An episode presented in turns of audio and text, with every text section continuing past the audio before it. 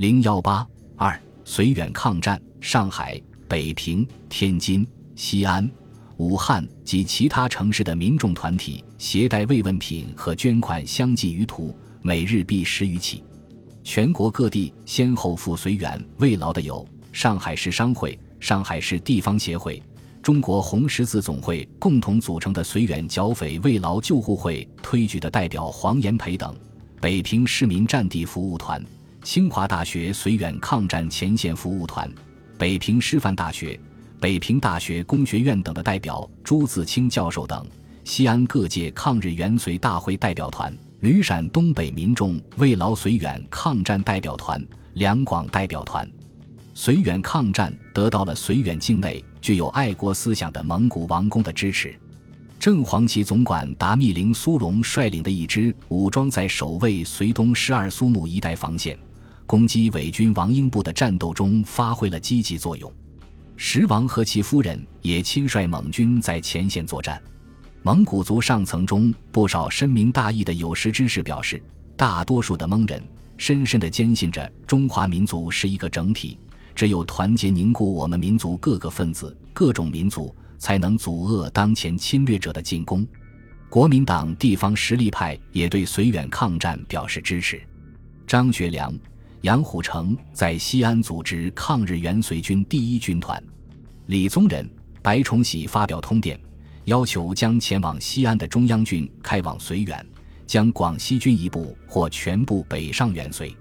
广东余汉谋捐款五万元，并组织出茶园随军准备北上。阎锡山遵父命，将遗产八十七万元捐献绥远抗日将士。其他将领如冯玉祥、李济深、蔡廷锴、宋哲元、商震等都表示了对绥远抗战的声援。著名华侨领袖陈嘉庚先生不远万里捐赠药品、服装和钱财，并撰写了《傅作义高义》一文。颂扬绥远抗战，菲律宾马尼拉中华商会致电傅作义，表示侨民视为后盾。伦敦华商协会汇款两千元。华侨慰问团见塞外运输不便，捐献二百辆载重汽车和两千件皮衣给前方将士。据估计，绥远前线收到的慰劳物资和现款合计在三百万元以上。绥远抗战在中国的局部抗战中具有重要的意义。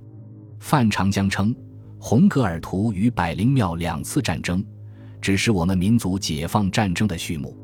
绥远抗战打击了日本侵略者的狂妄气焰，粉碎了日本吞并绥远的阴谋，迫使其不得不调整对华政策。在绥战中，德王嫡系第七师全部覆灭，关东军精选的十名精通蒙。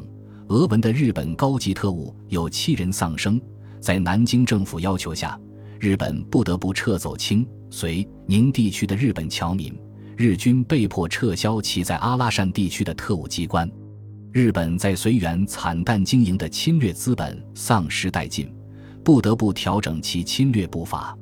一九三七年一月，关东军参谋部提出内蒙工作的经过和将来关东军的方针。基调是暂缓举起以前企图纠合整个蒙古地区的蒙古民族，造成大同团结的泛蒙古运动的旗帜。为此，关东军提出伪蒙古军自动停战，必要时发表和平宣言，解散王英的谋略部队，对绥远、山西、南京等其他中国方面的政权不进行特别工作，确保秦土协定、蒙古军政府改组等紧急措施。十五日。日本陆军部也作出内蒙军整顿要领的决定，提出要确保西蒙和察东为范围的内蒙地区巩固其治安，整顿蒙古军。在日本方面，事前虽认真研究了对华政策，但由于绥远事件的发生，现在已不允许对改变政策有所犹豫。一九三七年四月六日，决定了新的对华政策和华北指导方案。这一新政策明确规定了不要进行华北分治或打乱中国内政的政治工作，放弃了过去的华北分治方针。政府开始积极调整日中邦交，这是外交政策的空前转变。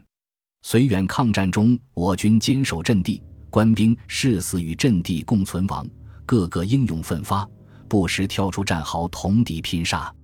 爱国将士英勇杀敌，视死如归，极大地振奋了中华民族抗击外来侵略的精神。傅作义表示：“岳武穆三十八岁壮烈殉国，我已过了三十八岁，为抗日死而无怨。我以为今天的中国硬下决心，不以利害来决定我们的行动。”而应以牺牲的精神来博取最后的胜利。我们的将士在这回绥战中，绝没有一个人在考虑个人自身的利害问题。大家一致的信念是为生存而战争。百灵庙大捷后，在为此一举行的阵亡将士追悼大会上，于右任写的“挽联梦魂东四省，血泪大青山”，讴歌了为国捐躯的抗日将士。绥远抗战促进了抗日民主运动的进一步发展，使蒋介石的安内必先攘外的误国政策遭受挫折，迟滞了其欲再次发动剿共内战的企图。百灵庙大捷的消息传出后，全国人民爱国热情空前高涨，抗日则生，不抗日则死。抗日救国已成为每个同胞的神圣天职，也使国民党剿共部队人心涣散。十二月一日，毛泽东。朱德等在致蒋介石书中说：“夫全国人民对日寇进攻何等愤恨，对绥远抗日将士之援助何等热烈，而先生则集全力于自相残杀之内战。然而西北各军官佐之心理如何？无人身在战阵之之甚息。彼等之心与无人之心并无二致，急欲停止自杀之内战，早上抗日之战场。中共中央认为。”在绥东局部抗战开始后，在全国以及西北各大城市，抗日运动突飞猛进，不但使广大的小资产阶级群众与绝大部分的中等资产阶级参加，及大资产阶级内部也发生着决定的分化。张学良一直背着不抵抗将军的恶名，而曾作为其部下的傅作义因随战而成了抗日的英雄，也激发了他的爱国心。绥远。陕西唇亡齿寒，广大的东北军和西北军将士普遍喊出了“我们要元绥抗日，收复失地”的口号。一些东北军将领向张学良痛哭，呼吁即使国民党中央不同意，也要自行组织队伍元绥。十一月二十七日，张学良向蒋介石递交了《请英抗敌书》，表示：“今随东市既起，正良直书前驱，为国效死之时矣。”日夕磨砺，唯望大命昭临，三军即可西发。今者前锋既接，大战将临，就战略严，自应后继兵力，一鼓而挫敌气，则调遣粮部北上，肆以其时。就欲下言，若非及时调用，则梁昔日之以时机未至未以重情者，今亦宜为曲解。调派东北军全部或一部，克日北上助战，则不独私怨得偿。而自粮以下十余万人拥护军作之热诚，更当加增百倍。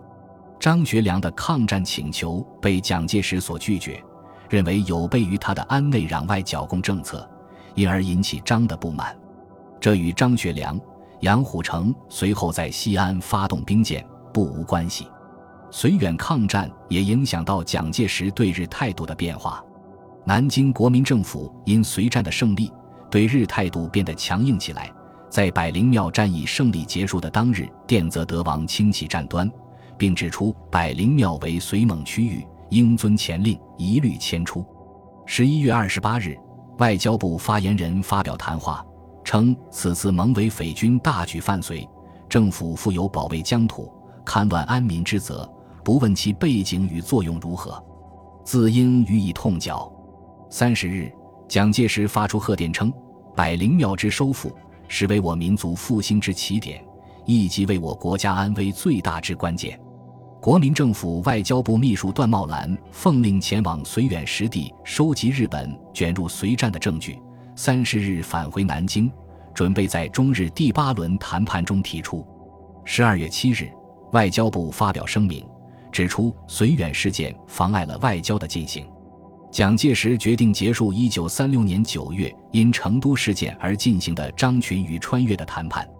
东京朝日新闻云：随事发生后，中日交涉搁浅，交涉前途阴云笼罩，岂非事实？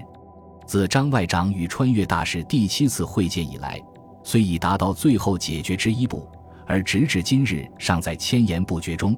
且中国态度反而强化，不特不听从华北与防共两主张，甚且对已经意见一致之诸问题，亦不拟做成具体案。此盖绥东问题有以治之，非特此也。中国拟将借题发挥，抗日情绪尖锐强化之形势又将出现。本集播放完毕，感谢您的收听，喜欢请订阅加关注，主页有更多精彩内容。